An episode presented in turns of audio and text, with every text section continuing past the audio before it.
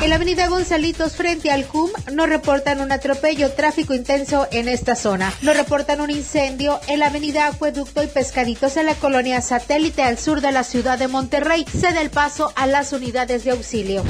Tráfico. En la avenida Juárez de Ocampo y hasta Aramberry hay tráfico intenso. Clima. Temperatura actual 26 grados centígrados. Amigo automovilista, si va a cambiar de carril, no olvide encender las luces direccionales de su auto. Que tenga usted una extraordinaria tarde. MBS Noticias Monterrey presentó Las Rutas Alternas. MBS Noticias Monterrey con Ana Gabriela Espinosa. La información presentada de una manera diferente. Iniciamos.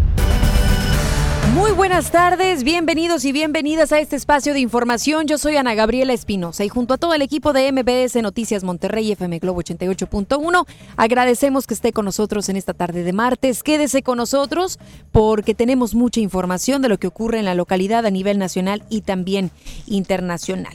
Con la aprobación en el Congreso local de las modificaciones a la Ley Estatal de Salud en lo relacionado a la objeción de conciencia, el personal médico y de enfermería pueden negarse a una atención con base a sus principios éticos y morales. De ser aplicada la objeción de conciencia puede afectar, sí que puede afectar a diversos grupos como los migrantes, las personas indígenas, mujeres que solicitan un aborto y la comunidad LGBT. Cabe mencionar que en temas médicos la objeción de conciencia se trata de un derecho del personal médico y de enfermería en su obligación de prestar servicios de salud cuando determinados procedimientos se consideren contrarias a sus creencias personales, ya sea también por motivos éticos, morales o religiosos. Y el gobierno del estado prevé vetar esta ley al considerar que se discrimina a grupos vulnerables. Vamos con Denny Leiva, quien tiene el reporte completo. Platícanos de qué manera el gobierno del estado pretende vetar esta ley, el por qué y por supuesto escuchar las declaraciones. Buenas tardes, Denny. Así es, Ana Gabriela, muy buenas tardes. Después de que el Congreso local aprobara esta iniciativa de ley que pretende reformar la ley estatal de salud, el secretario general de Gobierno, Manuel González, aseguró que la administración vetará esta iniciativa como lo mencionabas, el proyecto otorgaría el permiso para que médicos se rehúsen a atender a migrantes, indígenas, personas con VIH, mujeres que buscan abortar y personas LGBT. Ante esto, el funcionario indicó que una vez llegue al Ejecutivo Estatal, la iniciativa se vetará, ya que la posición del gobierno es totalmente en contra de la discriminación, a lo que reiteró que a nadie se le debe negar el derecho a la salud. Pero sobre esto escuchamos a Manuel González. Nosotros en el Estado vamos a vetar esa iniciativa. Por supuesto que nos oponemos a una discriminación marcada en la ley. Los médicos deben de atender a toda la ciudadanía, sea esta cual fuese. Y la posición de un gobierno garantista como este es esa. Seguramente si llega así, porque no ha llegado todavía aquí al, Ejecutivo, será vetada. Por su parte, el secretario de Salud en el Estado, Manuel de la U. Cavazos, aseguró que son respetuosos de la decisión del legislativo, pero reiteró que van a seguir atendiendo a la población, dado que esa es su vocación y así lo establecieron al dar el juramento hipocrático. El funcionario estatal también declaró que en los próximos días se va a reunir con el gobernador para atender esta situación, pero reiteró que los médicos estatales siempre estarán al servicio de la comunidad independientemente de cualquier condición médica o social. Escuchamos ahora al secretario de Salud. Nosotros vamos a ofrecer la atención médica a toda la población por igual, sean ricos, sean pobres, cualquier enfermedad que padezcan, nosotros estamos al servicio de la comunidad. Para eso fuimos educados, para eso fuimos entrenados y lo hacemos con mucha pasión, con mucho cariño y esa es el sentir de la sociedad médica y la sociedad responsable de la salud de los neoleoneses. Atender a todos sin distingo. Ana Gabriela, así las cosas con esta iniciativa, seguiremos muy al pendiente de las acciones del gobierno estatal en torno a esta propuesta. Gracias, Denny, muchas gracias. Muy buenas tardes. Y a través de redes sociales quisiéramos conocer su opinión acerca de esto, que sí que cruza la línea entre lo, lo que concierne a la salud y temas discriminatorios. Más adelante, en este espacio de noticias, una servidora podrá subir a través de Instagram, me busca como Anagabi EM, esta encuesta en donde usted podrá participar. De hecho, ya tenemos algunos de los resultados de la encuesta del día de ayer. Más adelante la daremos a conocer.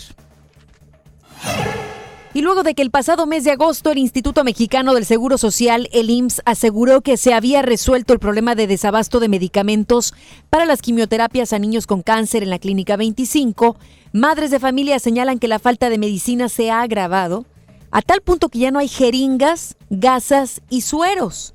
Tanto las madres como organizaciones que ayudan a niños con cáncer enfatizaron que el desabasto inició con la actual administración del presidente Andrés Manuel López Obrador, pues antes no tenían problemas. Ante esta situación, una enfermera de la Clínica 25 dijo que han tenido que cambiar los medicamentos para poder aplicar las quimioterapias. Cabe mencionar que las quimioterapias no surten el mismo efecto si alguno de los medicamentos es sustituido por otro. Y el alcalde Adrián de la Garza dio a conocer que se estima que haya una reducción en la entrega de recursos federales, por lo que buscará redoblar esfuerzos en diversos rubros. Vamos con Giselle Cantú, quien tiene toda la información. Buenas tardes, Giselle, te escuchamos. Así es, Ana Gabriela, muy buenas tardes. Informo que ante el recorte presupuestal a los municipios previsto para el 2020 por parte del gobierno federal, el alcalde de Monterrey, Adrián de la Garza Santos, señaló que algunos rubros sufrirán reducciones importantes o incluso desaparecerán. Sin embargo, aseguró que están haciendo las previsiones correspondientes para no verse tan afectados en el tema de operación, servicios públicos y desarrollo social. Escuchemos lo que nos comentó al respecto. No, se ha aprobado el, presupuesto, es lo que tengo entendido. Eh, tenemos eh, algo de información en el sentido de cómo va a venir eh, las próximas bolsas. Eh, entendemos que hay ramos muy importantes como el 33 o 23 este, que, no, que no sufren eh, eh, grandes reducciones, al contrario en algunos casos tienen hasta un, 1% de aumento.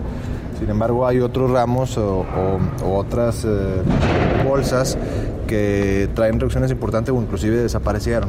Ahí sí obviamente nos, nos va a afectar más o menos lo que, lo que hemos visto, el grado de afectación eh, eh, hemos estado redireccionando la posibilidad de otros, eh, otras bolsas de recursos propios o de otro tipo de participaciones para tratar de subsanar estas, estas reducciones que se van a dar.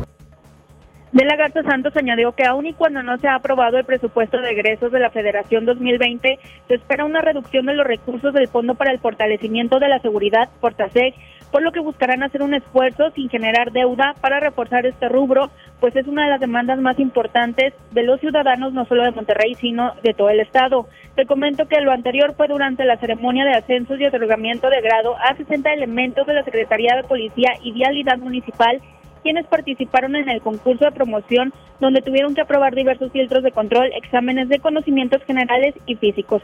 Pero, ¿qué te parece si escuchamos de nueva cuenta al alcalde de Monterrey, Adrián de la Garza Santos? Este censo se lo ganaron ellos. Eh, es eh, una convocatoria que lanza la Secretaría de Seguridad Pública de Monterrey a efecto de poder eh, dar ascensos a, algunos oficiales o algunos policías de Monterrey y tránsitos.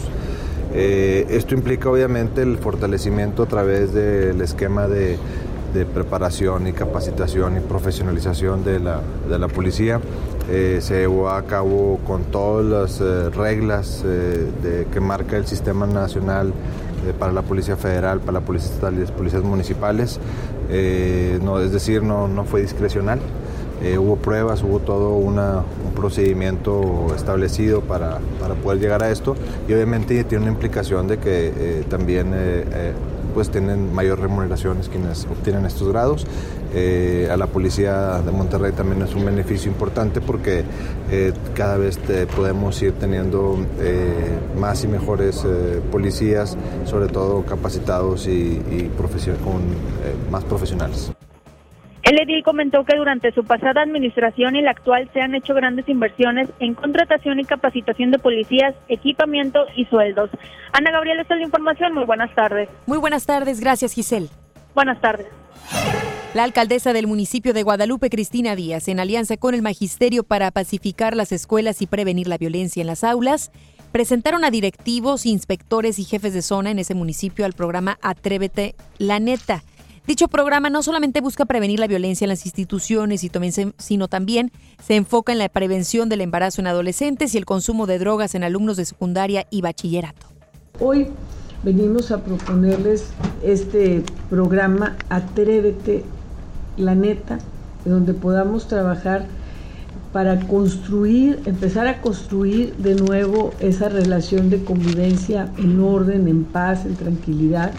Lo queremos hacer desde la escuela porque así como la familia es fundamental, creo que el otro pilar que sostiene a una sociedad son nuestros centros escolares.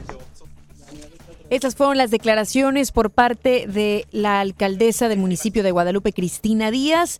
Y vaya que sí viene esto a caber en alguna manera oportuna o ser oportuno.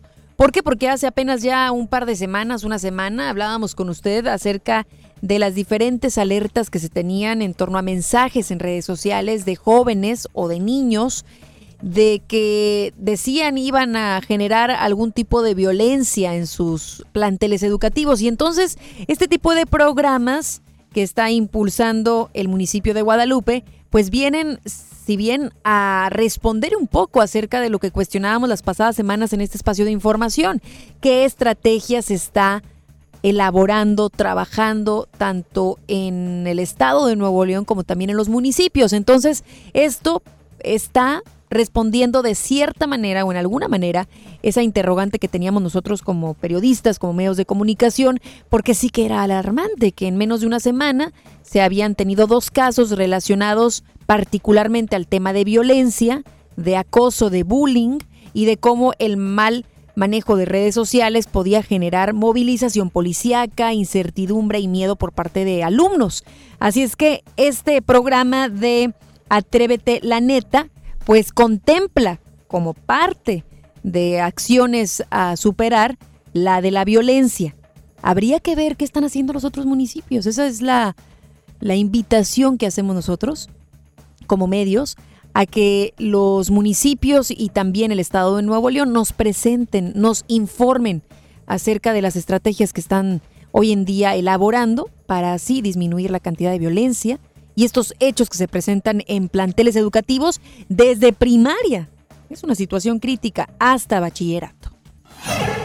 Y hoy se está organizando la Expo Servicios de las organizaciones de la sociedad civil por parte de la Secretaría de Desarrollo Social a cargo de Genaro Alanís de la Fuente secretario de la dependencia estatal. El objetivo de esta expo es vincular a grupos vulnerables para que conozcan las diferentes organizaciones que pueden ayudarlas, dependiendo de su situación. Al respecto habló Genaro Alanis. Vamos a escuchar.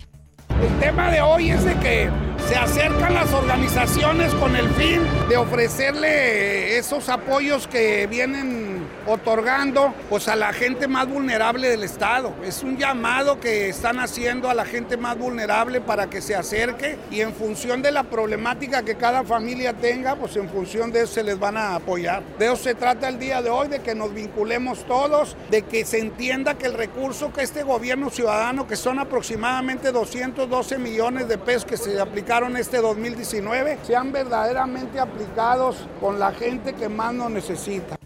Esto se hace gracias a la inversión de 212 millones de pesos, el monto más grande jamás otorgado a desarrollo social en Nuevo León. Genaro Alanís precisó que se buscará que para 2020 este presupuesto sea aún mucho mayor. Y vamos a enlazarnos al Congreso local. Ahí se encuentra Judith Medrano y nos tiene información importante. Buenas tardes, Judith, adelante.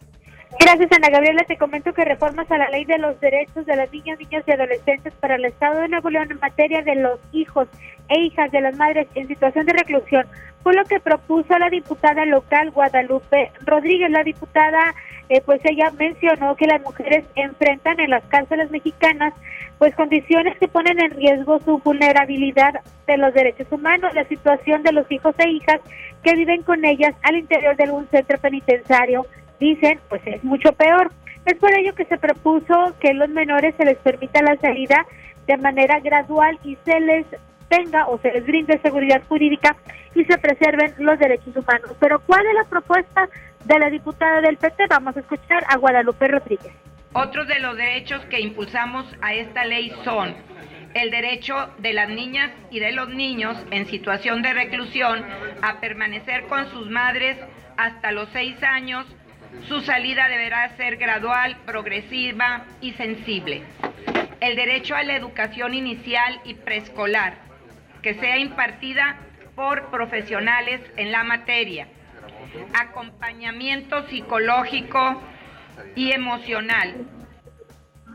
También Ana Gabriela pidió que en las actas de nacimiento de los menores no se describa que nacieron en un centro penitenciario y que los niños puedan tener acceso a una educación de calidad y un programa prenatal holístico, además de que deberán de permanecer junto a las madres hasta los seis años. Escuchamos de nueva cuenta a Guadalupe Rodríguez. Que el Centro de Reinsección Social Femenil deberá contar con áreas que permitan espacios infantiles integrales como son los educativos, de descanso, de esparcimiento y juego, básicos para el crecimiento y desarrollo de niñas y niños. El centro penitenciario deberá contar con salas de lactancia materna, las cuales deberán de ser seguras, limpias, higiénicas y privadas Ana Gabriela, te comento que esta propuesta se turnó a la Comisión de Legislación para su estudio y análisis. Ana Gabriela, mi información, muy buenas tardes. Muy buenas tardes, gracias Judith. Buenas tardes. Y el arte está de fiesta en la ciudad con el 25 aniversario del Museo de Historia Mexicana y para celebrarlo se realizarán una serie de eventos a partir del 30 de octubre y hasta el 29 de noviembre. La directora del museo, Magdalena Cárdenas, dio a conocer que habrá exposiciones de artes plásticas, música, danza, canto y literatura. Además, agregó que este museo es uno de los más visitados del país. Sigue un rango en el que estamos nosotros, pero en comparación con museos que están en la capital, nosotros desde acá, desde Nuevo León. Entonces eso nos enorgullece muchísimo, porque a pesar de que no tenemos la cantidad de gente que visita la ciudad, ni los habitantes que tiene la Ciudad de México, ni las facilidades que muchas veces tienen los museos de, la capital para conseguir muestras, es más difícil para nosotros desde el norte conseguir exposiciones. A pesar de eso, estamos entre los museos más visitados del país. Entonces, bueno, todo eso nos hace sentir muy orgullosos.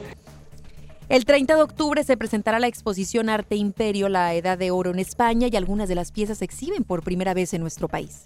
Viene acompañado por el Mariachi Juvenil de Tecatitlán y por un quinteto del maestro Gonzalo Romeo. El programa de Fernando estará integrado por música eh, clásica mexicana y algunos boleros y luego también música popular mexicana. El 24 de noviembre se tendrá el tradicional encendido del pino, además participarán 150 niños cantando villancicos. MBS Noticias Monterrey. La Fiscalía General de Justicia del Estado inició una averiguación para tratar de localizar a un joven que fue reportado como desaparecido desde la semana pasada.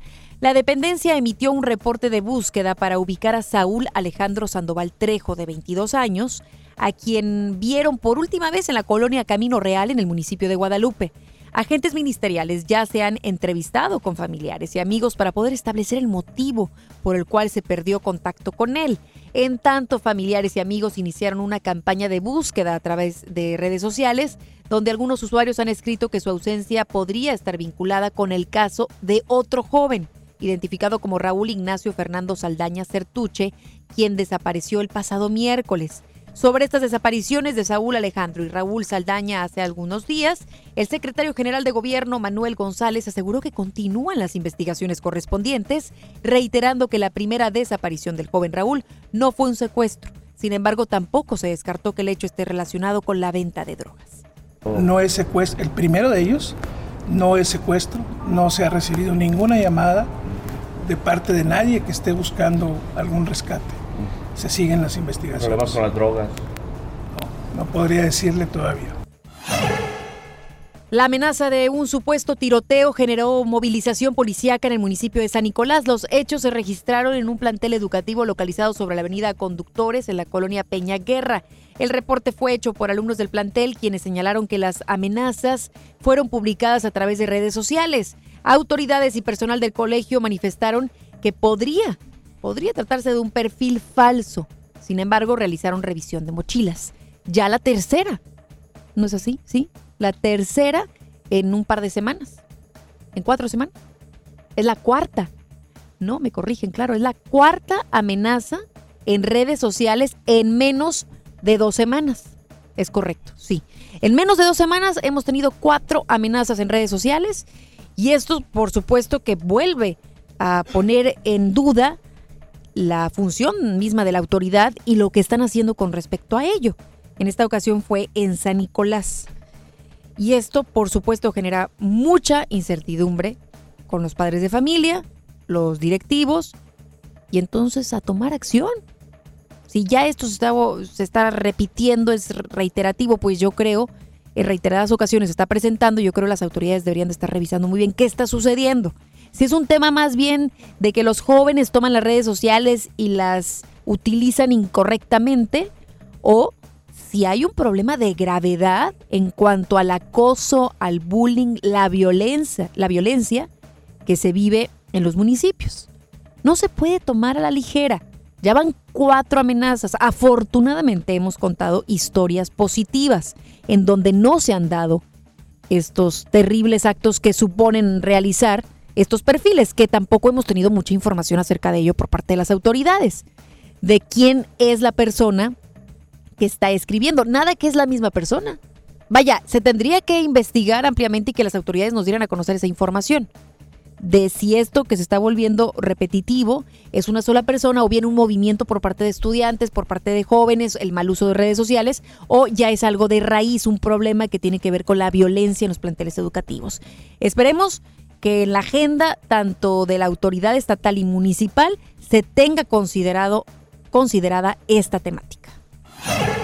Y de acuerdo con datos oficiales del Secretariado Ejecutivo del Sistema Nacional de Seguridad Pública, los delitos contra la familia, en especial la violencia intrafamiliar, son los más denunciados en Nuevo León, con más de 16 mil casos en los primeros nueve meses del presente año. Esta cifra coloca a la entidad como la segunda con más denuncias por este tipo de delitos en el país. Cabe destacar que durante los primeros nueve meses del año, solo cuatro entidades superaron los 10 mil delitos contra la familia. Por otro lado, datos del secretariado también revelan que en Nuevo León el 52.83% de los feminicidios fueron cometidos con arma de fuego de enero a septiembre del presente año.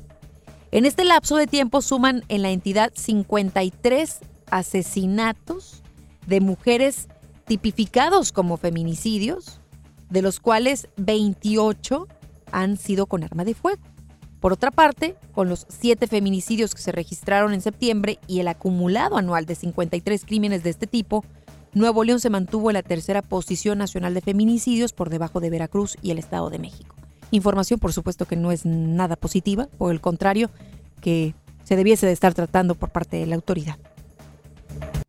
Más adelante, en MBS Noticias, Monterrey. Asegura presidente de México que no va a cambiar la política de seguridad durante su administración. Un grupo de alcaldes protestó esta mañana afuera del Palacio Nacional para exigir al presidente Andrés Manuel López Obrador más recursos. Regresamos después del corte a MBS Noticias Monterrey con Ana Gabriela Espinosa. En México, más de 700 medios están unidos para apoyar a Teletón.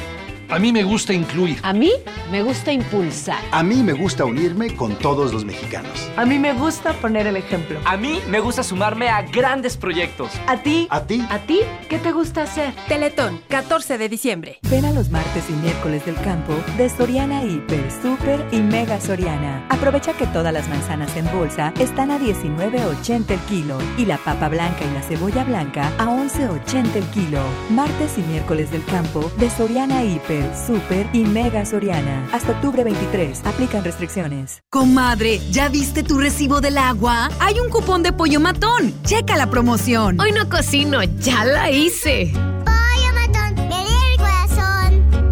Desde los que van a romper su récord hasta los que van en familia a divertirse. Esta es una carrera para todos. Vivamos HB. Este 10 de noviembre corre 3, 5, 10 y hasta 15K. Todo lo recaudado se dará a Superación Juvenil ABP. Inscríbete en vivamos.org.mx y en tiendas HB. El payaso favorito de la televisión cambia su peluca y colores brillantes por cuero y metal. Platanito Show es su nuevo espectáculo Heavy Tour. Prepárate para morir de risa este 2 de noviembre. Auditorio Pabellón M, el centro de los espectáculos. Boletos a la venta en Ticketmaster y en taquillas del auditorio. Hoy más que nunca, somos orgullosamente Acción Nacional, una institución política independiente, viva y fuerte que ha demostrado la vigencia de sus valores y se consolida como un alternativo humanista que, como en sus orígenes, sigue defendiendo la democracia. Y estos 80 años son solo el comienzo de un partido que aprendiendo del pasado, trabaja en el presente para lograr en el futuro darle a México el lugar que merece en el mundo. Somos Acción Nacional, 80 años de gente de acción. Llega a Monterrey el emblemático dueto que te hará suspirar con sus más grandes éxitos. Río Roma, presentando Rojo Tour. Cambia tu vida este 22 de noviembre. Auditorio Pabellón M, el centro de los espectáculos. Boletos a la venta en Ticketmaster y taquillas del auditorio. Tu próximo trabajo te está esperando. Ven a la Feria del Empleo del municipio de Monterrey. Este martes 22 de octubre, de 9 de la mañana a 4 de la tarde, en los bajos del Palacio Municipal. Habrá más de 100 empresas y 10.000 vacantes. Feria del Empleo, Gobierno de Monterrey. ¿Te ofrecieron un trago o un cigarro? ¿O un churro? Natacha. Y te dijeron que no pasa nada. ¿Seguro que no pasa nada? Antes de entrarle, deberías saber lo que las sustancias adictivas pueden causar en tu cuerpo. ¿O te gusta andar por ahí con los ojos cerrados? Mejor llama a la línea de la vida de Conadic 800-911-2000 cualquier día a cualquier hora. Aquí te escuchamos. Juntos por la paz. Estrategia Nacional para la Prevención de las Adicciones. Gobierno de México. ¿Te ofrecieron un trago o un cigarro? ¿O un churro? Natacha. Y te dijeron que no pasa nada. ¿Seguro que no pasa nada? Antes de entrarle, deberías saber lo que las sustancias adictivas pueden causar en tu cuerpo. ¿O te gusta andar por ahí con los ojos cerrados? Mejor llama a la línea de la vida de Conadic 800-911-2000 cualquier día a cualquier hora. Aquí te escuchamos. Juntos por la paz. Estrategia Nacional para la Prevención de las Adicciones. Gobierno de México.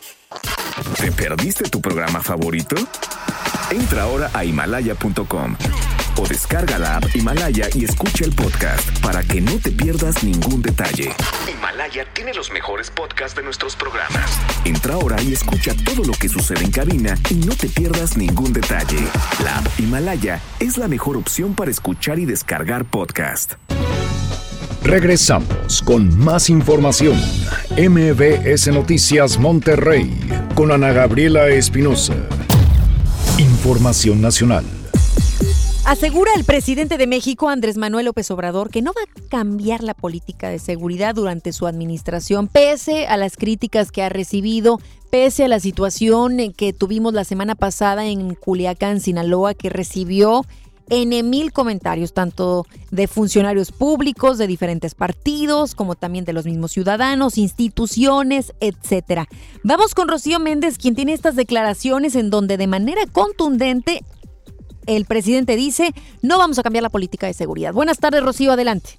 Gracias, Ana Gabriela. Muy buenas tardes. Tras apuntar que una masacre ordenada por un presidente es una mancha que no se quita ni con toda el agua de los océanos, el primer mandatario mexicano, Andrés Manuel López Obrador, aclaró que la detención de Ovidio Guzmán fue un operativo de el que no estaba informado. Yo no estaba informado, no me informan en estos casos, porque hay una recomendación general, hay un lineamiento general que se aplica. Le tengo mucha confianza al secretario de la Defensa. Yo creo que tenía conocimiento la Secretaría de la Defensa, hay mandos, existe este equipo que ha venido trabajando de tiempo atrás sobre este propósito. Es que cuando me enteré y les pido que se reúnan, me presentan su propuesta y yo la avalo. Al ser cuestionado sobre si persistirá en la búsqueda con fines de aprehensión y extradición de Ovidio Guzmán, el primer mandatario mexicano contestó que sí, que no habrá más impunidad. No puede haber impunidad, nada más que hay que cuidar a la población. No deben de haber los llamados daños colaterales y para eso la inteligencia, más que la fuerza. Sí, lo reconoció el propio secretario de la Defensa. No previeron lo suficiente. El presidente López Obrador reiteró que no tiene ningún problema de conciencia e incluso se siente bien por haber avalado una situación como la de Culiacán. Así lo argumentará ante la autoridad que lo requiera para el caso y subrayó que no cambiará su política de seguridad ciudadana. Que no vamos a modificar la política en materia de seguridad, que no vamos a apostar a la violencia, a la guerra, al exterminio, que vamos a respetar las vidas, que apostamos a la paz y que le pedimos a todos los mexicanos, de manera muy especial a los que están en malos pasos, que piensen que ese no es el camino, que eso no es vida, que no dejen de pensar que solo siendo buenos podemos ser felices y no hay que vencer, hay que convencer. Es el reporte al momento.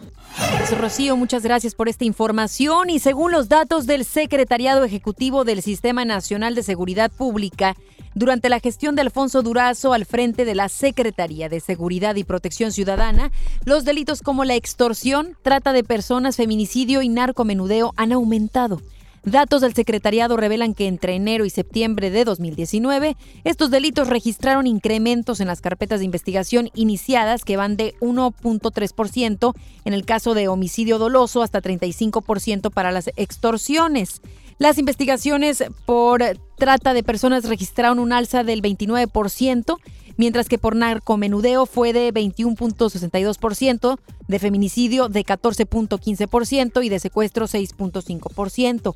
Cabe mencionar que Durazo Montaño en tan solo 10 meses se encargó de la eliminación de la Policía Federal para crear la Guardia Nacional, lo cual, fue criticado debido a que los elementos no están capacitados en la materia. Y recordemos que también han sido severamente criticados porque en cuanto dan la noticia de que estos ya van a entrar en actividades, la realidad es que se les junta con el problemón que se tenía en cuanto a migración, el acuerdo, recordará usted que nuestro país acordó junto a Estados Unidos y a Donald Trump y entonces por tiempo importante e igual cuando arrancan, es decir, coincide que la Guardia Nacional en cuanto arranca labores, sus primeras labores son las de la migración. Y entonces sí que ha habido mucho de qué cuestionarle a la autoridad federal en torno a la inseguridad, hechos que se han presentado, también estadísticas, números que no mienten y que dicen que la violencia ha incrementado.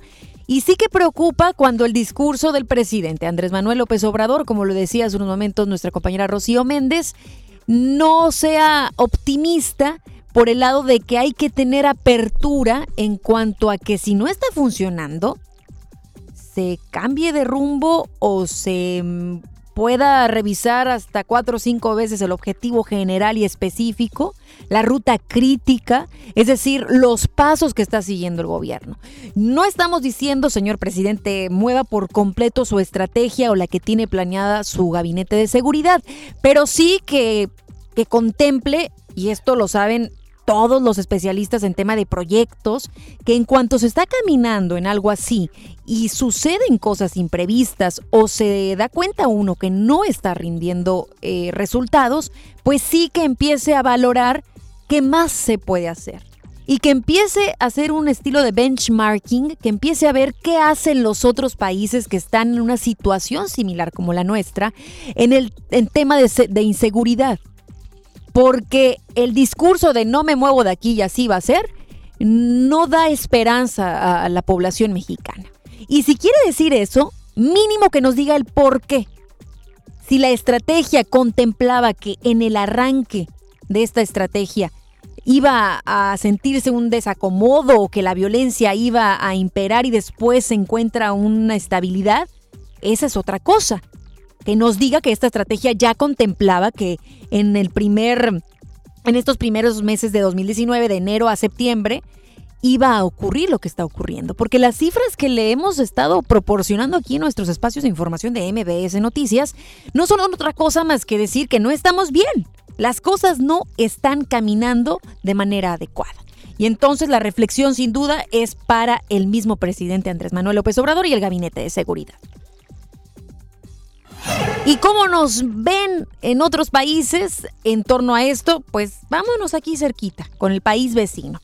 Porque el embajador de Estados Unidos, Christopher Landau, declaró que el presidente de ese país, Donald Trump, está muy preocupado por la inseguridad que se vive en México.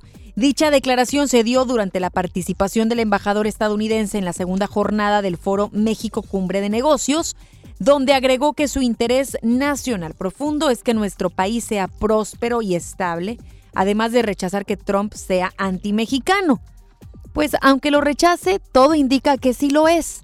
Y poco puedo yo entender este sentimiento ahora de parte de Donald Trump en cuanto a la preocupación de la inseguridad. ¿Qué le preocupa? Más bien, aquí debe haber gato encerrado. Él algo está viendo por sí mismo o por su país. Porque yo no creo que esté muy, es muy triste, muy preocupado por cómo estén pasando las cosas aquí en México. Yo creo que mucho tendrá que ver en su país. Y es una tristeza la que se está viviendo, sí, en México y que el mismo Trump debería de estar valorando, porque recordemos que tema de drogas, tema de armas, ay, mi querido Trump, estamos muy, muy relacionados. Tanto México y Estados Unidos sí que hay tema para hablar en torno a la comercialización de armas, como también de la misma droga. Es decir, el que México esté como esté, también supone que es por cómo están sucediendo las cosas en, Estados Unidos. Y sabemos, el aspecto de armas es millonario. Bueno, me quedo corta al decir millonario. Esta es una venta importante en los Estados Unidos. Y sí que, pues da mucho de qué desear y, y sí que podemos interrogarlo de qué tan preocupado está por México. Más bien está preocupado por su país de alguna manera. Y el sistema de administración tributaria, el SAT, emitió anoche un comunicado en el que aseguró que la cancelación de créditos a una empresa propiedad de Juan Manuel Muñoz Luébano, alias El Mono, acusado de lavado de dinero, no supone un perdón. El SAT precisó que esta cancelación solo implica una baja contable en las cuentas públicas, es decir, no es un perdón fiscal, ni una amnistía, ni una condonación de deudas. Pues entonces, ¿qué es? El organismo explicó que el procedimiento de cancelación no es discrecional y no está orientado a ningún sector económico o empresa en particular. Detalló que el SAT solo aplica la cancelación prevista en la ley cuando los contribuyentes no tienen bienes propios o cuentas bancarias con los cuales se pueden recuperar los adeudos mediante el procedimiento administrativo de ejecución. De 2012 a lo que va de 2019, el Consejo Nacional para Prevenir, la Discriminación, el CONAPRED, ha recibido más de mil quejas contra personal de instituciones educativas públicas y privadas por actos discriminatorios contra personas discapacitadas e indígenas. La titular del CONAPRED, Alexandra Haas, dijo que ante estos problemas se tendrá que trabajar en la educación inclusiva a través de un cambio de paradigma. Tiene que cambiar la infraestructura escolar, los materiales, la manera en la que se preparan los maestros, la manera en la que los propios alumnos se vinculan entre sí. Es una forma totalmente distinta de ver la educación, en donde en lugar de tener sistemas educativos separados, integramos a todo el mundo en la misma comunidad escolar, pero haciendo los ajustes que se tienen que hacer para que todas y todos quepamos. Preocupante en mayúscula, en verdad preocupante que las instituciones educativas públicas o privadas discriminen a las personas con discapacidad o indígenas. Porque si es la misma educación, los mismos planteles educativos en donde no se está sensibilizando acerca de la discapacidad y de los grupos indígenas, sí que estamos mal. Porque si me permite opinar, yo creo tanto en familia y en las escuelas, es donde se tiene que empezar a generar un tema de inclusión. Qué tristeza que son las mismas instituciones educativas las que, en las que se viva la discriminación. Ahí sí, ojo, por parte tanto de derechos humanos, por supuesto, pero también de las instituciones y las secretarías de desarrollo, etcétera, que tienen que ver con estos temas tan puntuales, porque ahí sí que están fallando. Los programas tienen que reforzarse en los planteles educativos. No podemos permitir, permitir que niños y niñas vivan en una discriminación, porque si desde pequeños, pequeñas viven una discriminación, viven en un entorno en donde se propicia la discriminación, eso es lo que van a hacer. Recuerde, los niños y las niñas no discriminan. Eso es aprendido, eso es cultural. Y entonces aquí la invitación es que refuercen los programas, por favor, autoridades.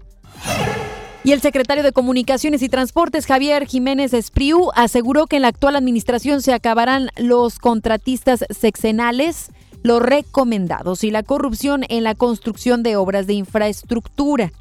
Resaltó que el actual gobierno no va a tolerar un solo hecho de corrupción, extorsión, soborno, cohecho o conflicto de interés. Hemos definido al sector de comunicaciones y transportes como territorio libre de corrupción. Quien labore en él e infringe esta disposición asumirá las consecuencias legales sin atenuantes. Transparencia, privilegiando la licitación pública y elaborando un padrón de contratistas confiables. Se acabaron los contratistas exenales, los recomendados y la corrupción. El titular de la Fiscalía General de la República, Alejandro Hertz Manero, afirmó que la ley les favorece en el caso de la extitular de la Secretaría de Desarrollo Social, Rosario Robles. Al referirse a la resolución del quinto tribunal unitario en materia penal que revocó la prisión preventiva que se le impuso a Robles Berlanga, Hertz Manero sostuvo que la petición respecto a la imposición de dicha medida cautelar es clara y precisa. Felipe Jesús Delgadillo dicte una nueva medida o la misma. Ordenó la reposición del procedimiento. Sobre esa reposición del procedimiento, dentro de esas 48 horas, nosotros vamos a insistir en nuestro punto de vista, que es ah, claro y preciso de por qué se llevó a cabo esa petición concreta y creo que la ley nos, favorece. Esas fueron las declaraciones del titular de la Fiscalía General de la República, Alejandro, Alejandro Hertz Manero. Y a través de redes sociales, la hija de la misma Rosario Robles compartió una fotografía en donde se puede ver una carta por parte de Rosario Robles en donde, entre muchas cosas, le habla precisamente al titular de la Fiscalía General de la República, Alejandro Hertz Manero, y dice eh, varios temas, entre ellos que ella no ha mentido acerca de su domicilio. Si me permite, le voy a compartir lo más sobresaliente de esta carta que he de aclarar que, y me gustaría describirla.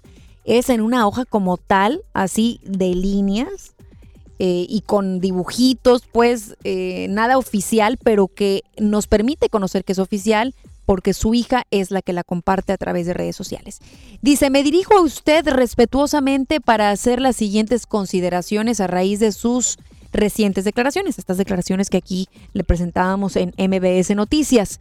Dice, número uno, en todo este proceso me he conducido con estricto respeto a las leyes y a la autoridad, confiando en la autonomía del Poder Judicial. Desde luego también mi defensa ha informado a la opinión pública, dadas las irregularidades en contra de mi persona. Vivimos en un país libre, en el que entiendo hasta ahora la libertad de expresión es una garantía establecida en nuestra Constitución. Ese es su punto número dos. Número dos, y lo subraya, jamás he mentido sobre mi domicilio. Ya deja de subrayar y menciona, con documentos eh, fehacientes y testimonios he acreditado que vivo en Las Flores 91 Casa 9 Los Reyes Coyoacán. Por si fuera poco, esa casa la conoce y ha estado en ella el hoy presidente de la República, Andrés Manuel López Obrador. Para darle un ejemplo más reciente, ahí estuvieron a principios de este año servidores públicos de la Secretaría de la Función Pública para hacerme una notificación. Tan es mi domicilio que en la casilla correspondiente voté en las elecciones de julio del año pasado. Ahí creció mi hija Mariana y eso lo voy a demostrar, dice, continúo con la lectura, y lo demostré, corrijo, y lo demostré con escrituras, credencial de lector, pasaporte, recibo telefónico y de luz. La carta sigue con un tercer punto en donde dice tal vez usted no esté debidamente informado, pero quien hizo una alusión a una licencia con otro domicilio fue el Ministerio Público sin exhibirla en ningún momento. Son algunos de los aspectos que sobresalen de esta carta.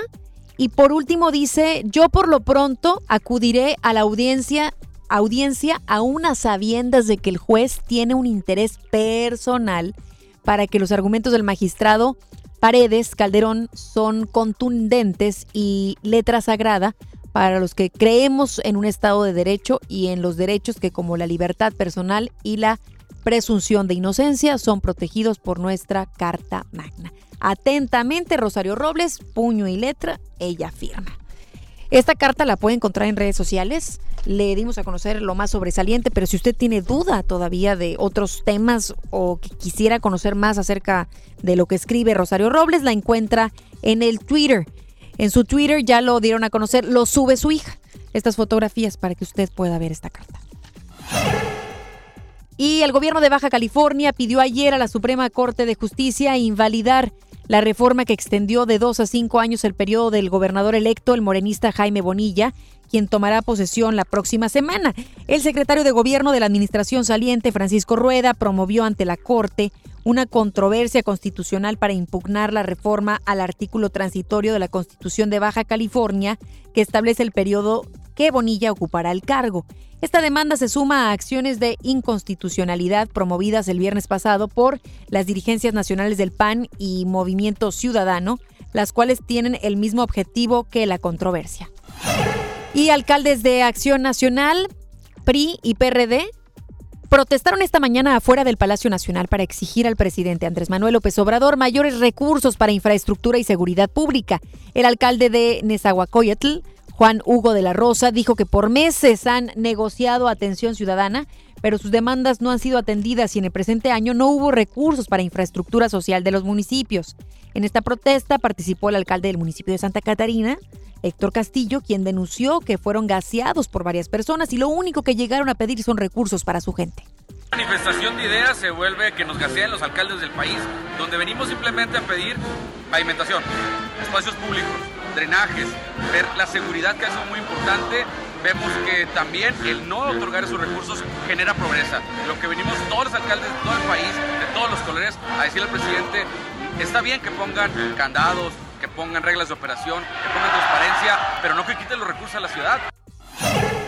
Y bueno, ya le platicábamos el hecho en donde los alcaldes eh, se reunieron a las afueras del Palacio Nacional y ya hay información por parte de la CONAPRED en donde dice lo siguiente, desde el primer momento fueron atendidos por la coordinador, coordinadora de atención ciudadana de la presidencia, Leticia Ramírez Amaya, quien ofreció una mesa de trabajo por parte de la Secretaría de Gobernación para escuchar los planteamientos. No obstante, la respuesta de los alcaldes fue negativa e irrumpieron por la fuerza a través de Puerta Mariana, con lo que pusieron en riesgo la vida de trabajadores, dado que se trabaja desde andamios en la reparación de la fachada y peatones, además de que agredieron al personal de seguridad. Por esa razón, con fines disuasivos, se dispersó una dosis moderada de aerosol defensivo natural en el ambiente que no puso en riesgo la vida de ninguna persona. Esto que le estamos compartiendo fue un comunicado por parte del área de comunicación social de gobierno federal, después de que varios alcaldes, como se lo presentábamos hace un momento, sector Castillo, plantearan esta situación, en donde efectivamente sí están aceptando. Las autoridades federales que utilizaron eh, una dosis moderada de aerosol Finalmente, dice este comunicado, servidores públicos de la Secretaría de Gobernación, encabezados por el titular de la unidad de gobierno, Waldo Fernández González, atendieron al grupo para ofrecer nuevamente una mesa de atención. Acordaron regresar en próximos días para continuar el diálogo. ¿Qué opina usted? Creo yo que ni a alcaldes, ni a funcionarios, ni a ciudadanos se les debe tratar de esa manera.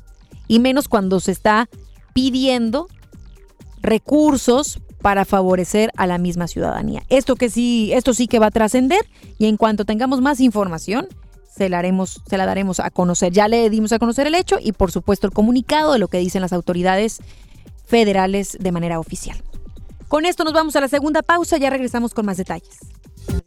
Regresamos después del corte a MBS Noticias Monterrey con Ana Gabriela Espinosa. Hazlo sin pagar más. Hazlo con HB. E Compra una mayonesa Hellmann's Real 790 gramos y llévate gratis arroz diamante extra largo 900 gramos. O bien, compra pan de muerto HB e paquete con 5 piezas y llévate gratis una leche UHT Santa Clara de un litro. Fíjense el 24 de octubre. HB, e lo mejor todos los días. Imagínate que en México solo tuviéramos de dos sopas. Solo tacos o hamburguesas. Solo dos equipos de fútbol Solo mariachi o clásica. Solo blanco o negro. O solo dos formas de pensar. México es mucho más. En la diversidad y el respeto está nuestra riqueza. México somos todos. MBS Comunicaciones. ¿Ya sabes la nueva nueva? ¿Cuál es? El Pollo Loco está estrenando una nueva sucursal en la Huasteca. ¡Vamos! ¡Vamos! Está en Avenida Morones Prieto, número 1100, Plaza Comercial Las Montañas en la Huasteca, donde podemos disfrutar el sabor único del Pollo Loco. Más cerca de ti. Pollo Loco y payaso favorito de la televisión cambia su peluca y colores brillantes por cuero y metal. Platanito Show es su nuevo espectáculo Heavy Tour. Prepárate para morir de risa este 2 de noviembre. Auditorio Pabellón M, el centro de los espectáculos. Boletos a la venta en Ticketmaster y en taquillas del auditorio. Show Center Complex trae para ti a Ana Torroja en concierto con su tour Volver, en una velada espectacular. Primero de noviembre, 9 de la noche. Boletos en Ticketmaster y en taquillas de Show Center Complex. Desde los que van a romper su récord hasta los que van en familia a divertirse, esta es una carrera para todos. Vivamos HB. Este 10 de noviembre corre 3, 5, 10 y hasta 15K. Todo lo recaudado se dará a Superación Juvenil ABP. Inscríbete en vivamos.org.mx y en tiendas HB. FM Globo 88.1 presenta Décadas con JC Ornelas.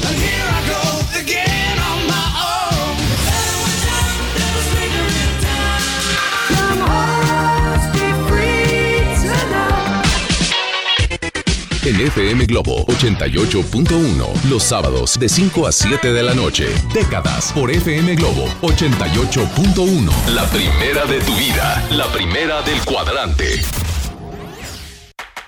Tu próximo trabajo te está esperando. Ven a la Feria del Empleo del municipio de Monterrey. Este martes 22 de octubre, de 9 de la mañana a 4 de la tarde, en los bajos del Palacio Municipal. Habrá más de 100 empresas y 10.000 vacantes. Feria del Empleo. Gobierno de Monterrey. El derecho al acceso a la información es un derecho humano protegido por el artículo 6 de nuestra Constitución para acceder a libertades como libertad de pensamiento, libertad de opinión, libertad de prensa y derechos como a la participación, indispensables para nuestra democracia. El Estado está obligado a permitir el libre acceso a la información pública, estableciendo mecanismos de difusión. Es tu derecho, ejércelo diariamente. Consejo de la Judicatura Federal.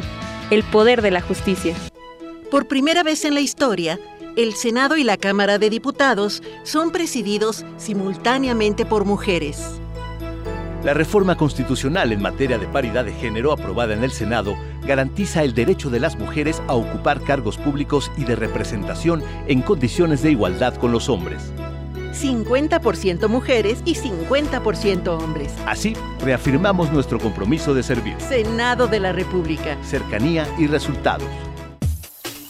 Amigos, les tengo una noticia. ¿Sabían que ya pueden escuchar y disfrutar el podcast de este programa en Himalaya? Así es, Himalaya es la app más increíble de podcast a nivel mundial que ya está en México y tiene todos nuestros episodios en exclusiva. Disfruta cuando quieras de nuestros episodios en Himalaya. No te pierdas ni un solo programa. Solo baja la aplicación para iOS y Android o visita la página de himalaya.com para escucharnos por ahí. Himalaya. Usted escucha MBS Noticias Monterrey con Ana Gabriela Espinosa. Deportes con Paco Ánimas. Muy buenas tardes, Paco. Adelante con la información. ¿Cómo están amigos de FM Globo 88.1? Arrancamos con la información deportiva. El día de hoy eh, hay declaraciones por parte de Johan Vázquez, jugador de los Rayados. Tiene cerca la calificación. Escuchemos. Los objetivos son muy claros, ¿verdad? Desde que llegó el turco y nosotros mismos nos propusimos que teníamos que ganar los cinco partidos. Desgraciadamente no se nos dio este, hicimos muy buen trabajo, pero el rival también tiene que ganar. Y bueno, hoy lo que, nos, lo que resta del torneo son cuatro finales, son, nos tenemos que morir, ya no, ya no existe aquí el me equivoqué o pasó esto, hoy tenemos que ganar, ganar eh, juguemos bien o jugamos mal, tenemos que ganar sea como sea. Y bueno, lo que pasó, yo no creo que vayamos a, tener ese mal, no sé, muchas personas lo podrán llamar fracaso, yo no creo en eso. Yo creo que lo vamos a lograr, pase lo que pase, son cuatro finales, creo en mí, creemos en nosotros mismos y la afición que va a estar con nosotros. Por otra parte, también en el campamento de Tigres habló Dueñas de las críticas en Veracruz, de las amenazas hacia él y su familia, y qué piensa de esta situación el jugador que salió expulsado y que Tigres ya pidió la revisión de la jugada ante la Federación Mexicana de Fútbol. Aún no se da la resolución del tema, pero eh, esto opina Edgar Dueñas. Después del partido a la fecha, yo he recibido muchos mensajes ofensivos, muchos mensajes agresivos, incluso donde se mete con mi familia, donde, donde hasta hay amenazas, que digo, o sea, son mensajes. Pero sí lo muy incómodo y triste porque saben que uno no hizo nada. O sea, yo nunca obligué, incluso ellos cuando me llaman a la banda lo que me dicen es, por ahí nos dejamos meter un gol, este, que tratemos de emparejar el partido. Este, ellos mismos decían, este, la verdad que hasta me sorprendí que ellos nos comentaban de que yo no lo había visto, le decían al mismo profe, profe es que no lo ve, es que no lo expulses. Ellos mismos comentaban, o sea, él va atrás de los de Veracruz, decían, no lo expulses, o sea, no fue, no fue con intención, él no hace la falta. Ahí está el reporte en los campamentos. Actualmente se está jugando la UEFA Champions League. Al instante, si el Real Madrid no logra el triunfo, se dice que Zinedine Zidane abandonaría al cuadro merengue y que ya estaría listo para regresar en otra segunda parte el señor José Mourinho. Todavía no hay nada concreto. Por otra parte, también está jugando Héctor Herrera como titular en el cuadro del Atlético de Madrid. Ya mañana estaremos platicando de los eh, resultados de la Champions, eh, por supuesto, aquí en FM Globo 88.1. Que tenga un excelente día. Hasta aquí la información deportiva. Gracias Paco, muchísimas gracias por esta información y ya nos vamos, gracias por habernos sintonizado, les recordamos que de lunes a viernes tenemos aquí una cita con ustedes en punto de las 3 de la tarde, en donde le informamos de lo que ocurre aquí en el estado, pero también a nivel nacional y también internacional. Gracias, que pase muy buena tarde y lo dejamos ahora con Gaby Vargas. No importa cómo estés, siempre puedes estar mejor. Mejor, mejor. Con Gaby Vargas.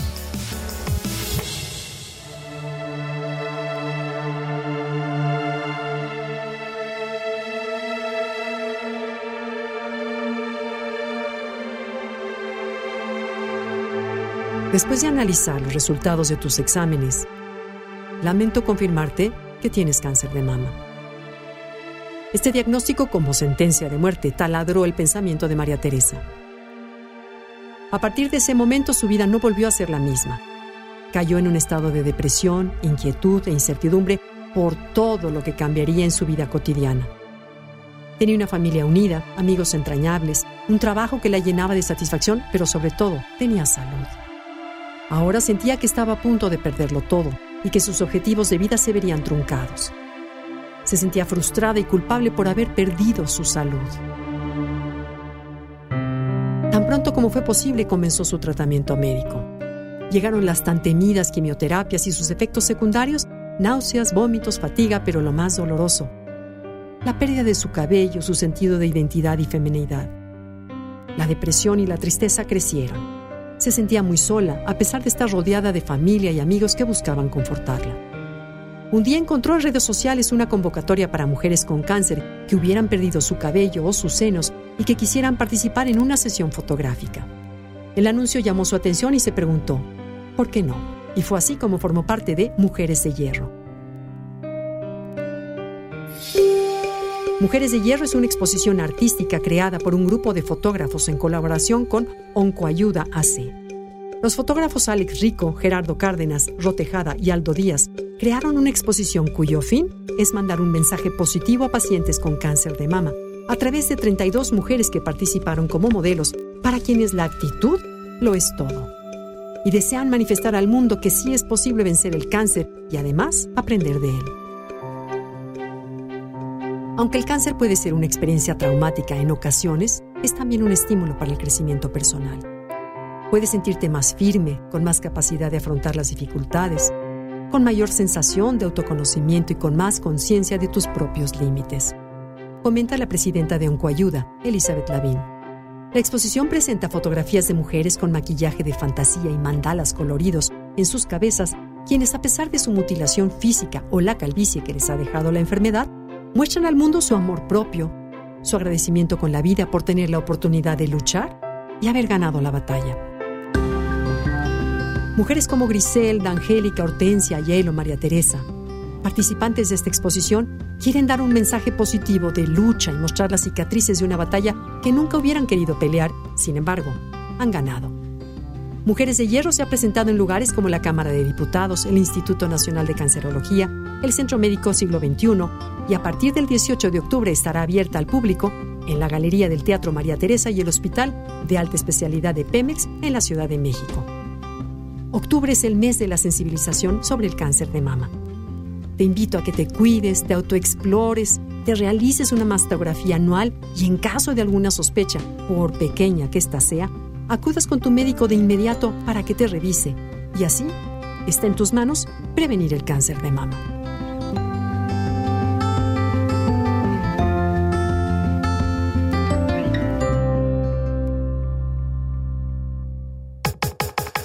Comenta y comparte a través de Twitter. Gaby-Vargas. No importa cómo estés, siempre puedes estar mejor. Mejor, mejor. Con Gaby Vargas. Esto fue MBS Noticias Monterrey con Ana Gabriela Espinosa. Lo esperamos en la próxima emisión o antes si la noticia lo requiere. FM.